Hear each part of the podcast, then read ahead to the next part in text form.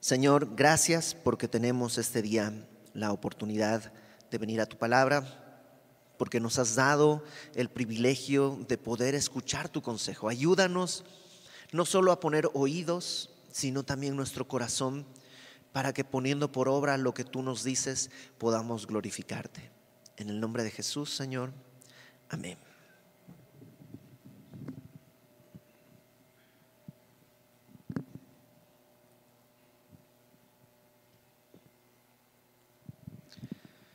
Capítulo 4. La semana pasada vimos cómo Pablo habla de dos aspectos importantes. El primero es santidad y cuán necesaria es. Y el segundo es afecto fraternal, este amor fraternal, que también es necesario para, porque somos una comunidad, porque no estamos de manera individual ni aislados, sino somos una comunidad. Ahora Pablo va a abarcar un tercer aspecto que es la esperanza. Santidad, amor fraternal y esperanza. De eso habla el capítulo 4. Y hablando de esperanza, Pablo comienza diciendo en el versículo 13 del capítulo 4, tampoco queremos, hermanos, que ignoréis acerca de los que duermen, para que no os entristezcáis como los otros que no tienen esperanza. Nosotros tenemos esperanza. Entonces Pablo dice, no quiero que ignoren acerca de los que duermen. ¿Qué es esto de los que duermen? Bueno, eh, los que duermen es un eufemismo, es decir, es una manera amable o delicada de hablar de los que han muerto. Y eh, la Biblia les llama los que duermen, porque cuando tú te vas a dormir, ¿qué es lo que esperas? Despertar. cuando te vas a dormir, es parte del proceso, a veces lamentablemente parte del proceso, el tener que despertar. Y cuando alguien e, en Cristo ha muerto, lo que trata la Biblia de decirnos es que no es el final del camino. Hay algo que esperamos que suceda después, que es que resucite. Entonces, por eso la Biblia utiliza este término, los que duermen, para referirse a los cristianos que han fallecido. Ahora, esto hay que separarlo y diferenciarlo de una doctrina que es a veces es popular en cierta, en cierta religión, que esta doctrina es lo que le llaman el sueño del alma. El sueño del alma dice que cuando tú mueres, vas como a dormir, y ahí estás durmiendo hasta el día de la resurrección.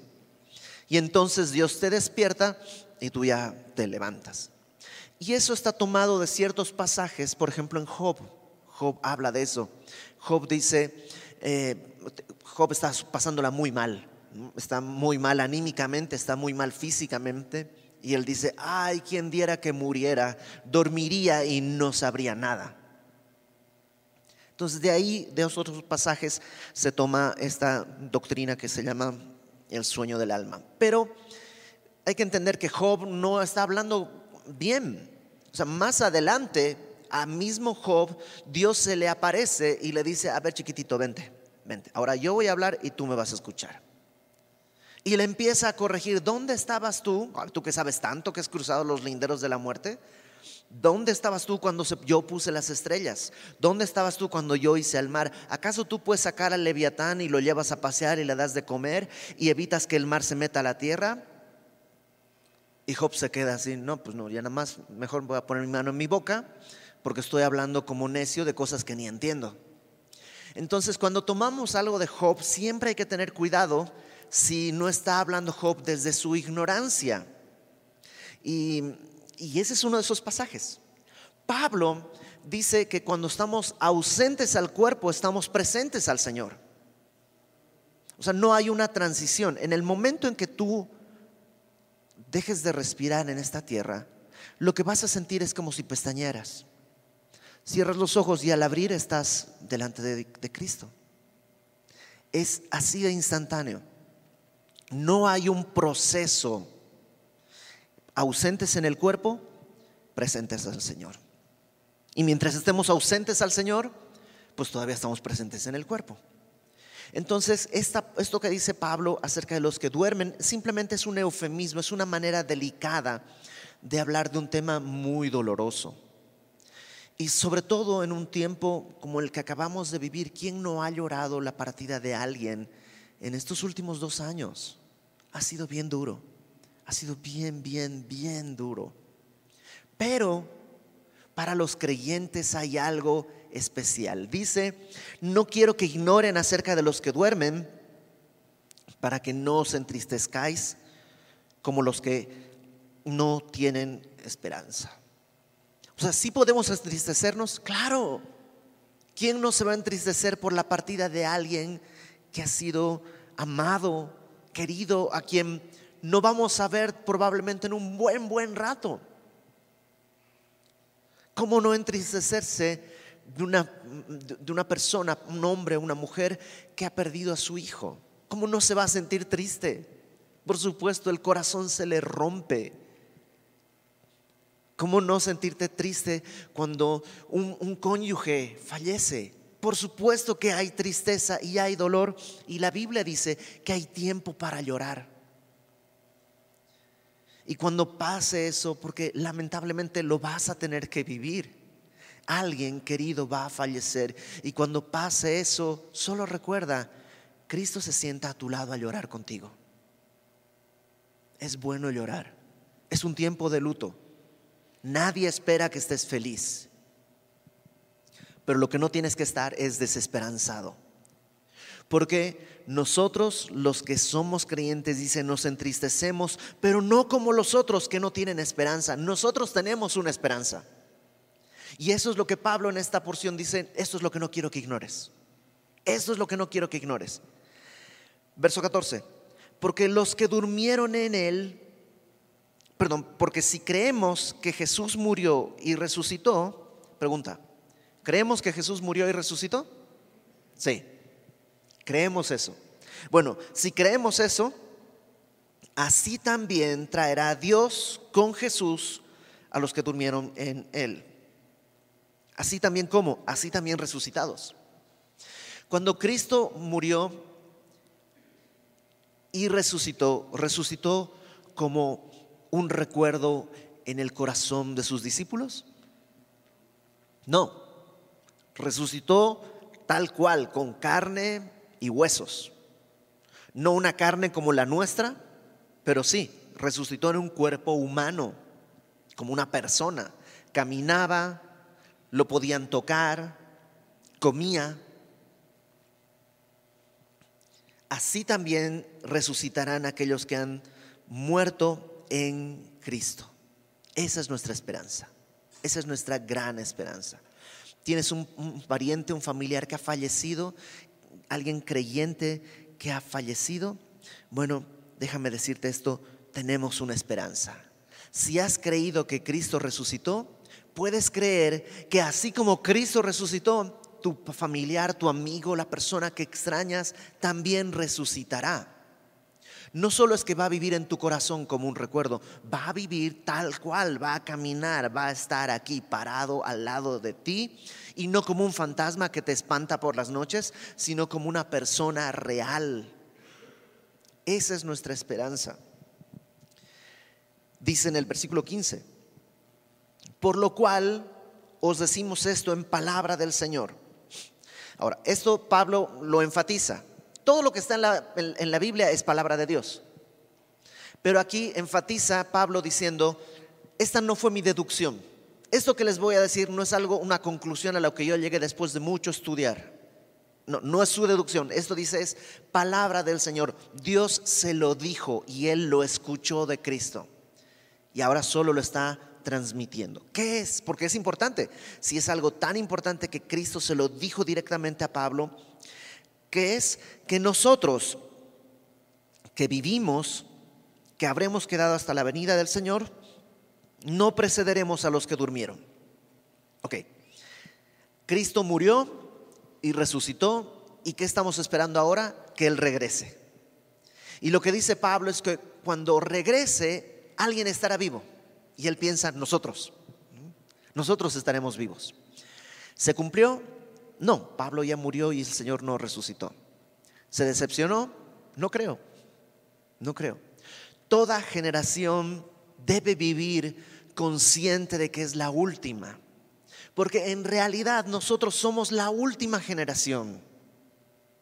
Ahora, ¿qué pasa si morimos todos y el Señor no regresó? Pasa que Dios estiró su misericordia. No es tardanza. El tiempo ya está cumplido. Solamente que Dios estira su misericordia un poquito más. A veces, a lo mejor está esperando a tus hijos o a tus nietos. Pero está esperando, está esperando. Entonces, nosotros somos la última generación. Y si pasamos y viene una creación nueva, bueno, ahora ellos son la última. Pero ¿cómo puede haber tantas últimas? Es que siempre estamos en la última. El tiempo ya está cumplido. Solamente Cristo está esperando en misericordia a alguien más, a alguien más. Y esa es una esperanza que tú y yo necesitamos. Fíjate lo que dice Primera de Juan, capítulo 3. La primera carta del apóstol Juan en el capítulo 3.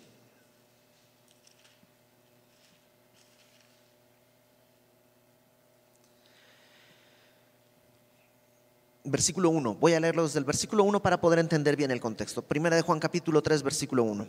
Mirad cuál amor nos ha dado el Padre para que seamos llamados hijos de Dios.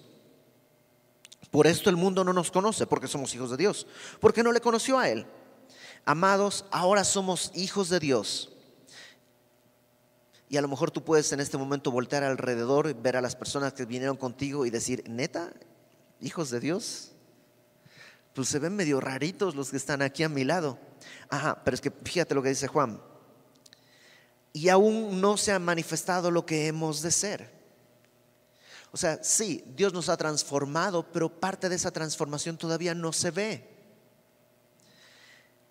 Pero sabemos que cuando Él se manifieste en su regreso, seremos semejantes a Él porque le veremos tal como Él es. Cuando Él regrese por nosotros, nosotros seremos ahora sí completamente transformados. Verso 3.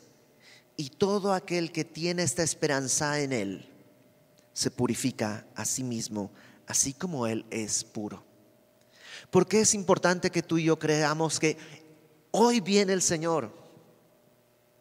Creamos que hoy puede venir el Señor. Porque quien mantiene esa esperanza se purifica a sí mismo. Eh, Jesús contó una parábola de unos hombres que dicen, ah, el, amo tarda en volver. Los siervos dicen, ah, el amo tarda en volver y empezaron a vivir eh, ahí como, como, pues como que no, tuvieran que dar cuentas eh, perdidamente. Y el Señor vino. La esperanza es necesaria. Jonathan Edwards, un, pastor, evangelista, teólogo. Eh, si, un día quieres, busca en internet resoluciones de Jonathan Edwards. Resoluciones. Escribió unas resoluciones. Y la verdad, yo cuando las leí por primera vez hace muchos años, me quedé así impactado y dije, Señor, yo quiero tener esas resoluciones también. Pero una de esas resoluciones que Jonathan Edwards tiene es no hacer nunca nada que no haría en mi última hora de vida.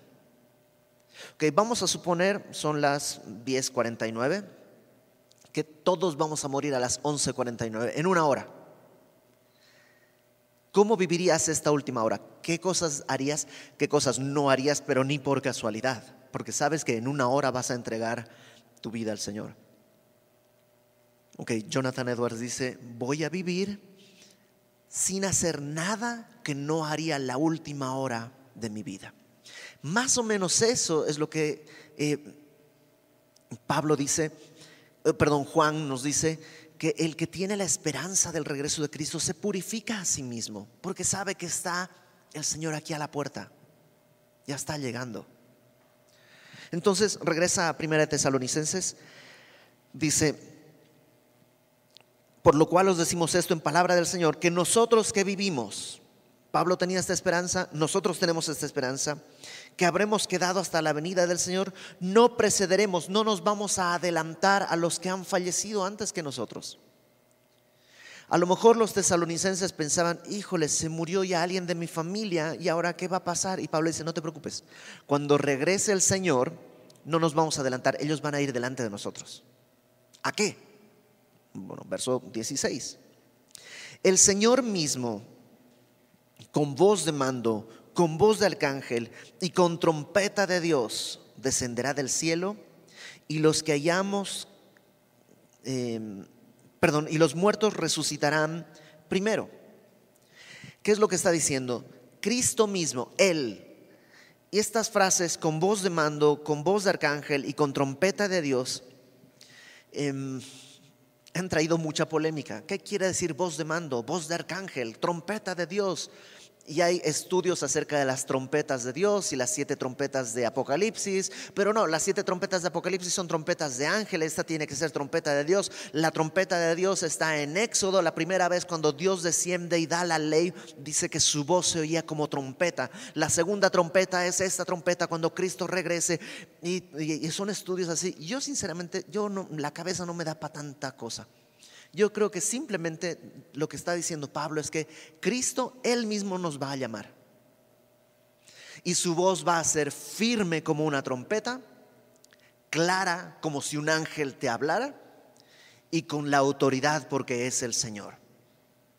Si detrás de eso hay ramificaciones, que cuál es la primera trompeta y la segunda trompeta y la tercera trompeta, sinceramente te digo una cosa, yo sé que cuando Dios me llame, él se va a hacer entender.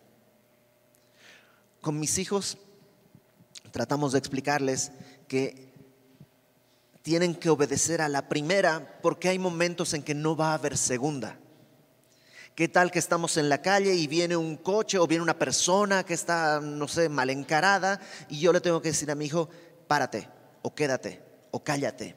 Y a la primera ellos tienen que entender por qué no tengo que explicarles, no, mira, cállate porque parece que aquel hombre está viniendo a secuestrarnos y si nos ve, no, no, no tengo tiempo de eso. Con una orden ellos tienen que entender. Y esa es mi relación de un padre imperfecto con un hijo imperfecto. Cuando Cristo venga por su iglesia, créeme, no, no te vas a estar preguntando, ¿esa será voz de arcángel o de ángel nomás? ¿O de trompeta de Dios? ¿O será corno francés? ¿O será este? No, no va a importar, lo vamos a entender.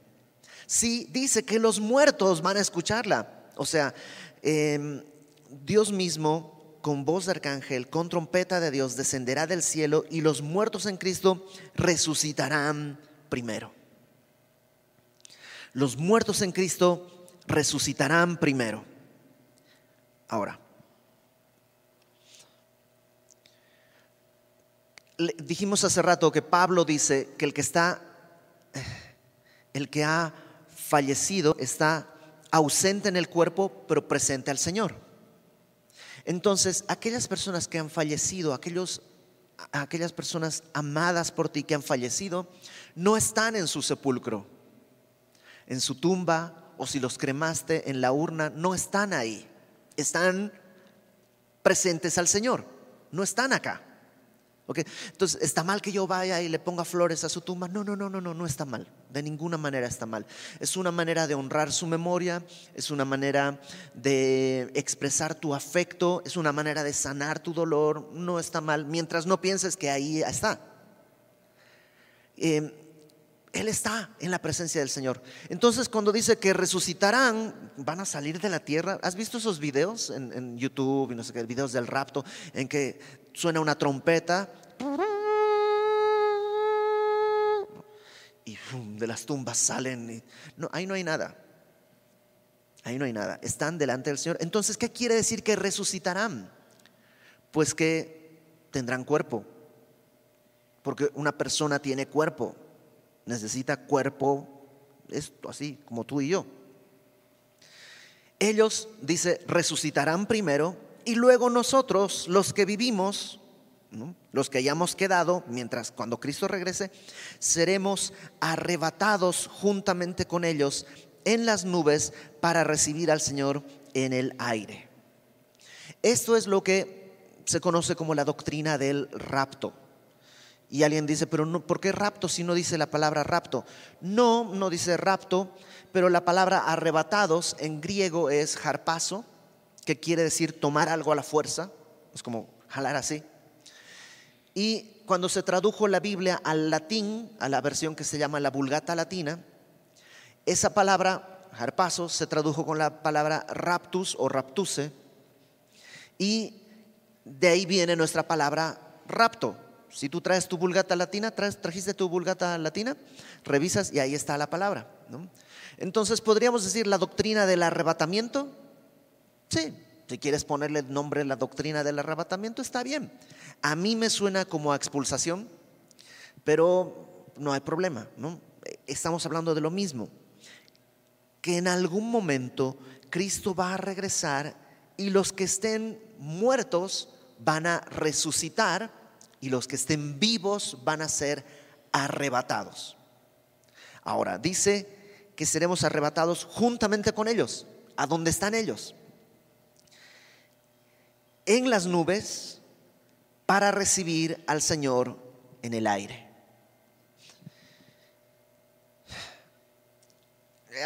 Este es el, el tema. Todos, nadie puede negar la doctrina del rapto porque ahí está. Pablo dice que seremos raptados, arrebatados.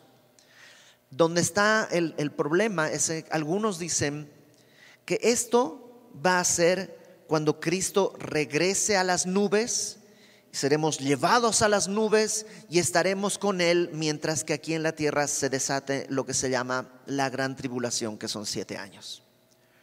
Eso es lo que algunos le llaman la doctrina del, el rapto secreto, porque eh, Cristo regresa pero no se manifiesta al mundo, sino a las nubes y ahí lo encontraremos. Ese es uno. Esa corriente se llama los pretribulacionistas, porque somos raptados antes de la tribulación. ¿Ok? Otros dicen, no, no, no, no, no, no, no, no, eso no puede ser. No hay dos venidas de Cristo una las nubes y otra la tierra. Tiene que ser una sola. Entonces cuando Cristo regrese, nosotros seremos arrebatados y regresaremos con Él inmediatamente. Y eso es lo que se llama el rapto post-tribulación. Ellos plantean que aquí viviremos lo que se llama la gran tribulación y al final de la gran tribulación, cuando Cristo regrese, Apocalipsis 19, nosotros seremos arrebatados con Él y regresaremos con Él. Así. Hay hombres de fe, créeme, a mí me interesa más una persona por su carácter que por su conocimiento. Porque hay teólogos profundos en ambos lados, pero eso está bien. Lo importante es si hay, hay, hombres piadosos en ambos bandos. Y sí, hay hombres piadosos en ambos bandos, lo cual me muestra que una persona que está buscando al Señor puede llegar a una conclusión o a la otra. Entonces, Iber, ¿cuál crees tú? Yo creo en el rapto pretribulacional, pero podría estar equivocado. Y sé que cuando llegue al cielo, Dios no va a tener una sección, ¿no? Escritorio de pretribulacionistas, escritorio posttribulacionistas. Y si ponte que yo estoy equivocado, llego al escritorio pretribulacionista, ¿eres pretribulacionista? Sí, híjole, que eso estaba mal. Lo siento, te toca regresarte. No, no va a pasar eso nuestras doctrinas no van a importar en ese sentido. Entonces, em, creo que yo creo que seremos arrebatados, dice ahí, en las nubes, seremos arrebatados para recibir al Señor en el aire. Algunos traducen, seremos arrebatados en nubes para recibir al Señor en aire, y eso quiere decir espiritualmente sinceramente, cuando ya tienes que dar tres o cuatro explicaciones, ya se me hace muy confuso. Yo leyendo el texto así, veo que de alguna manera estaremos en el aire, en las nubes y estaremos con el Señor. Y así estaremos siempre con el Señor, es decir, con Él. Siempre estaremos con Él, no siempre en las nubes, sino siempre con Él. Y cuando leo esto, me surgen algunas dudas. Bueno, déjame hacer un resumen. Aquel que ha muerto en Cristo está con el Señor. Y cuando el Señor regrese, lo primero que sucederá es que Él va a resucitar. Mi amigo, mi hermano, mi, mi familiar que ha muerto, Él va a resucitar. Y los que estén vivos acá van a ser llevados a su presencia, arrebatados. ¿Cómo ¿Y por qué?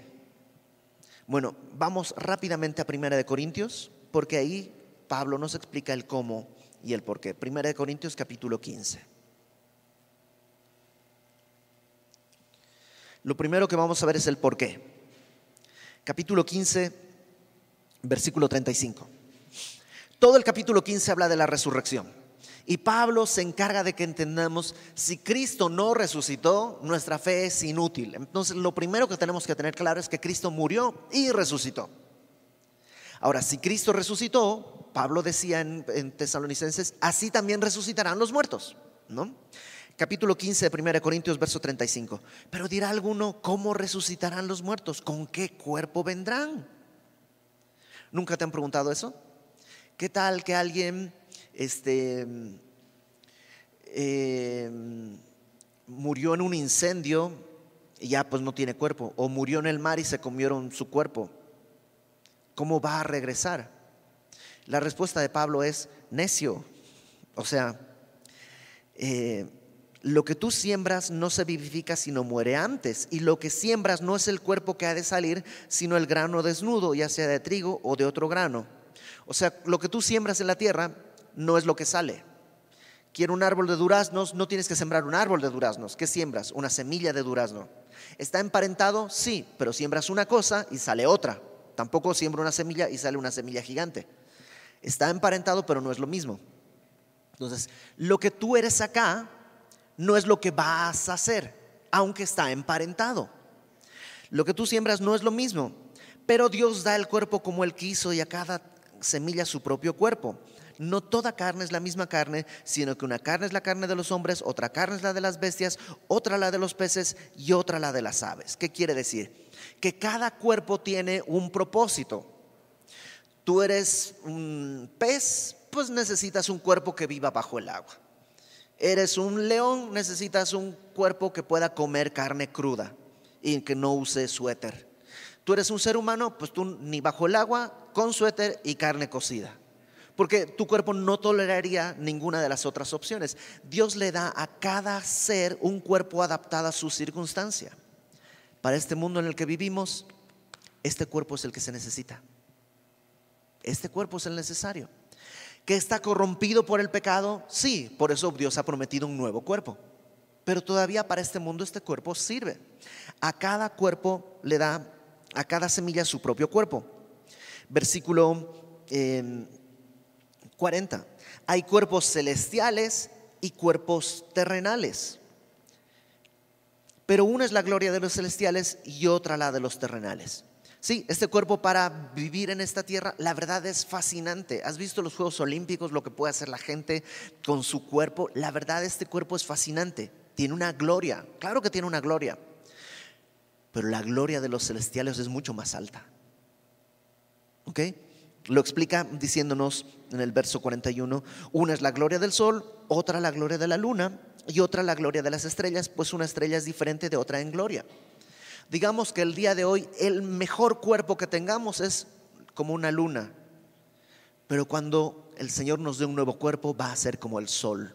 ¿Es gloriosa la luna? Claro que sí, es maravillosa, pero ¿qué alumbra más? El sol. Hay diferentes tipos de cuerpo. Ok, versículo 42. Así también es la resurrección de los muertos. Se siembra en corrupción, este cuerpo que se corrompe, que se pudre, que se cansa, que peca, pero resucitará en incorrupción. Se siembra en deshonra, resucitará en gloria. Se siembra en debilidad, resucitará en poder. Se siembra cuerpo animal, esto quiere decir un cuerpo instintivo, es decir, nuestro cuerpo se guía por instintos, no por el espíritu se siembra este cuerpo animal, resucitará cuerpo espiritual. Hay cuerpo animal y hay cuerpo espiritual. Así también está escrito, fue hecho el primer hombre Adán, alma viviente, el postrer Adán, espíritu vivificante. Y pone Pablo dos personas como ejemplo. El primer Adán, que es alma viviente, Adán estaba vivo. Pero el postrer Adán, que es Cristo, no solo está vivo, sino que da vida, es espíritu vivificante.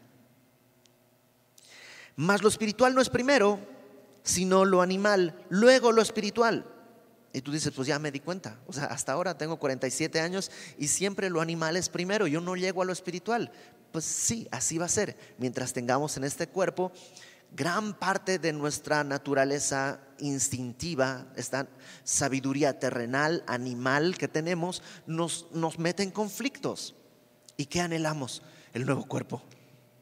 El nuevo cuerpo, déjate que no se cansa y no se duele, no peca. ¿Te imaginas? Ahora, el primer hombre es de la tierra, terrenal, Adán. El segundo hombre, que es el Señor del cielo,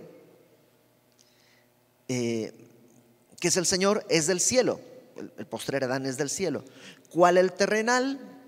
Tales también los terrenales. ¿Cuál el celestial? Tales también los celestiales. Nosotros somos descendientes de Adán. Por eso tenemos desde el nacimiento, desde la concepción, el pecado que llevamos desde Adán. Pero cuando tengamos el nuevo cuerpo, será un cuerpo cual el cuerpo de Cristo. Y así como hemos traído la imagen del terrenal, traeremos también la imagen del celestial. Y entonces dices, wow, sí, quiero eso. Ahora, verso 50.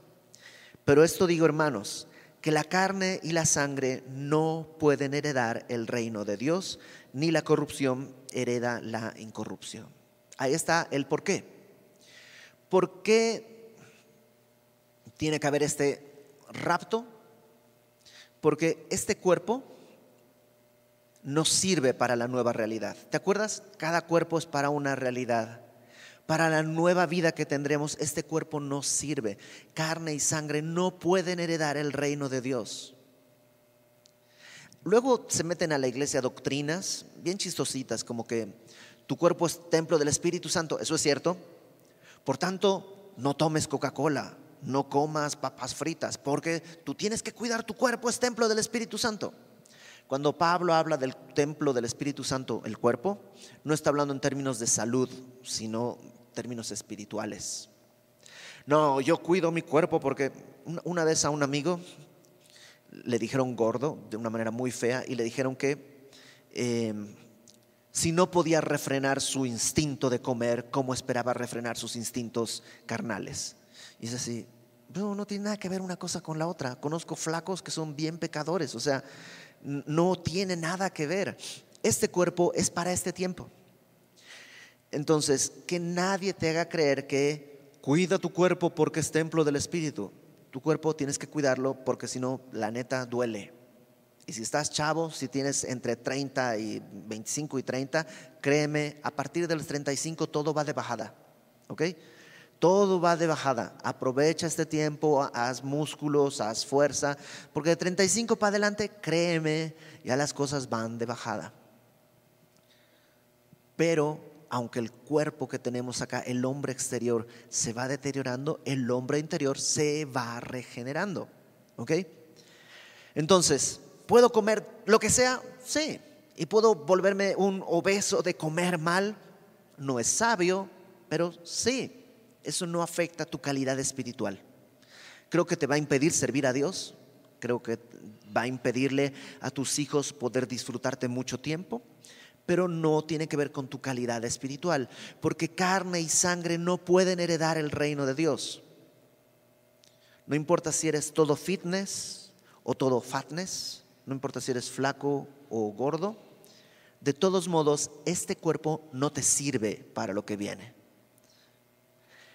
Eso es bien importante, porque si tú dejas entrar esas doctrinas, esas doctrinas están más cerca del hinduismo y ese tipo de cosas así de la India y el cuerpo que de la palabra.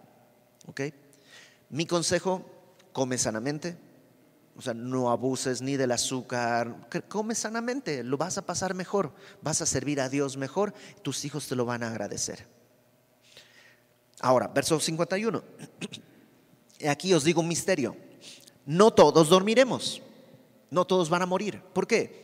El momento en que Cristo regrese, alguien estará vivo, ya sea hoy o en un año o en diez o en veinte o en cien o en mil, alguien estará vivo. No todos van a morir, no todos van a dormir, pero todos seremos transformados. ¿Por qué seremos transformados? Porque carne y sangre no puede heredar el reino de Dios. Es necesario que todos seamos transformados. En un momento, en un abrir y cerrar de ojos, a la final trompeta, porque se tocará la trompeta. ¿Cuál trompeta? La trompeta de los ángeles de Apocalipsis. Otra vez, no voy a entrar en ese tema. No importa. La trompeta, la voz de arcángel, la voz de mando, la trompeta de Dios va a sonar. Mi opinión, opinión, solo una opinión, es que lo que vamos a escuchar es nuestro nombre y una voz que dice, sube. Porque es lo que Juan escucha en Apocalipsis. Él escucha, sube acá. Y yo creo que vamos a escuchar eso mismo. Ibert, bueno, tú no escucharás Ibert, ¿no? escucharás tu propio nombre, sube acá. Y en un abrir y cerrar de ojos, nuestro cuerpo va a ser transformado.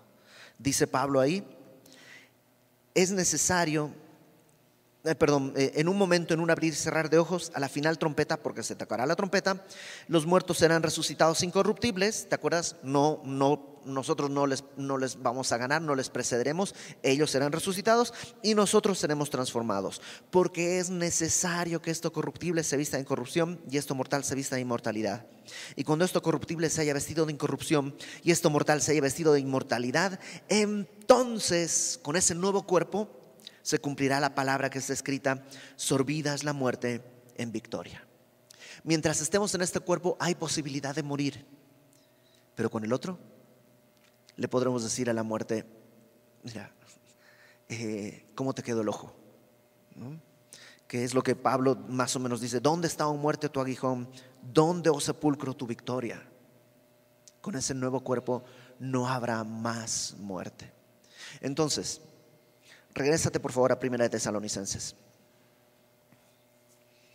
Pablo dice, ¿esto tiene un objetivo? ¿Conocer teológicamente el futuro? No. Otra vez, el futuro siempre es extraño.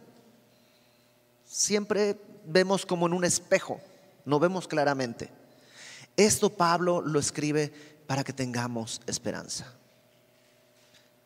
Porque si no lo has vivido, lo vas a vivir. Algún familiar tuyo va a morir antes que tú. Y duele. Algún amigo tuyo va a morir antes que tú.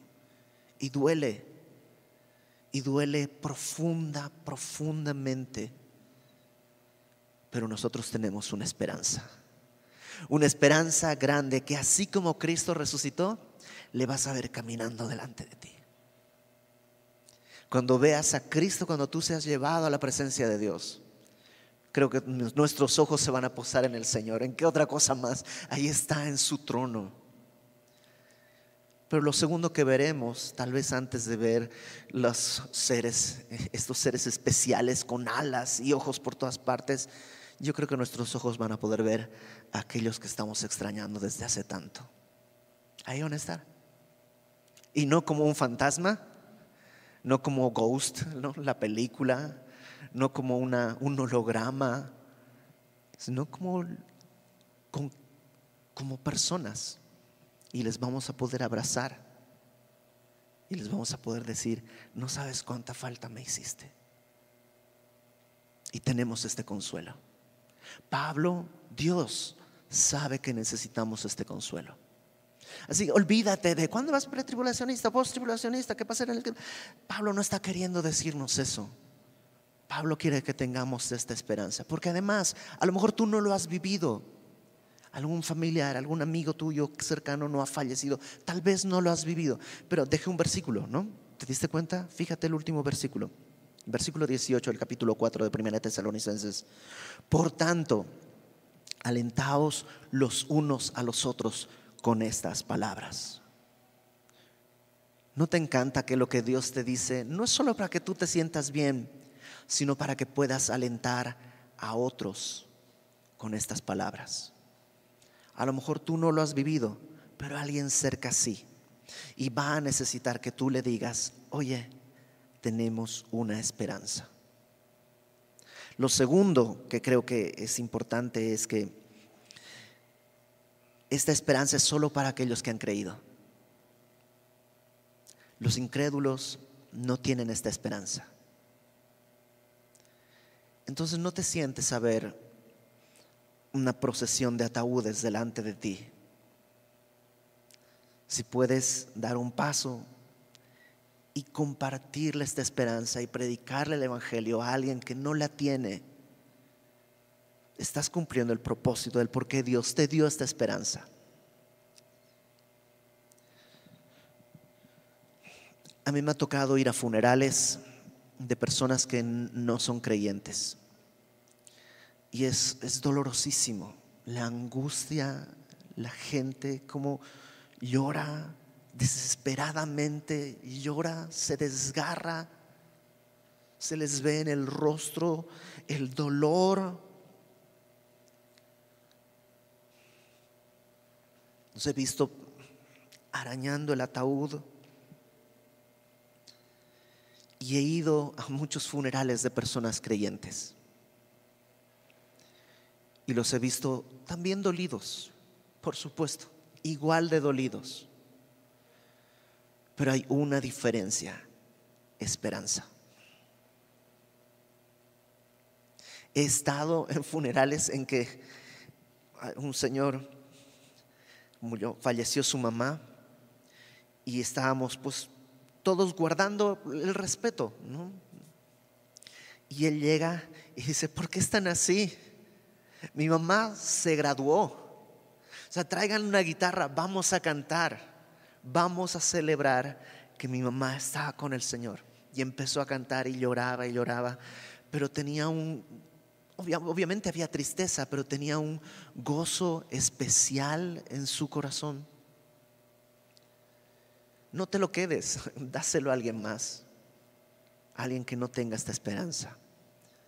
La vida si no va a ser muy dolorosa, porque fuimos creados con un propósito, ser hijos de Dios. Esa es la meta por la que fuimos creados.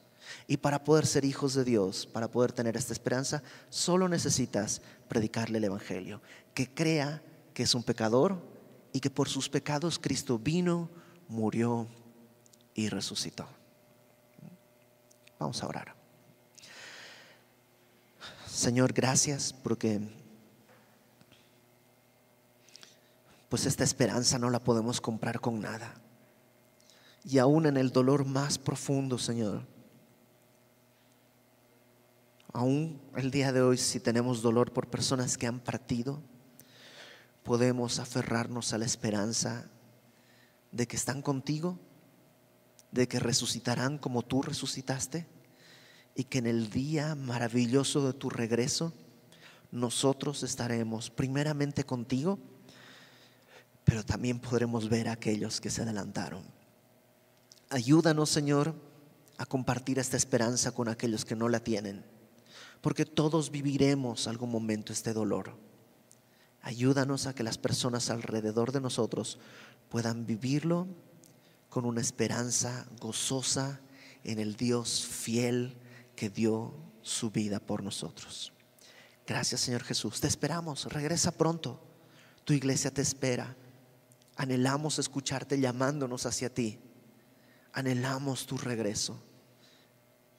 Para tu gloria, Padre, te pedimos que escuches nuestra oración, que nos permitas compartir tu evangelio y que regreses pronto. En el nombre de Cristo, Padre. Amén y amén.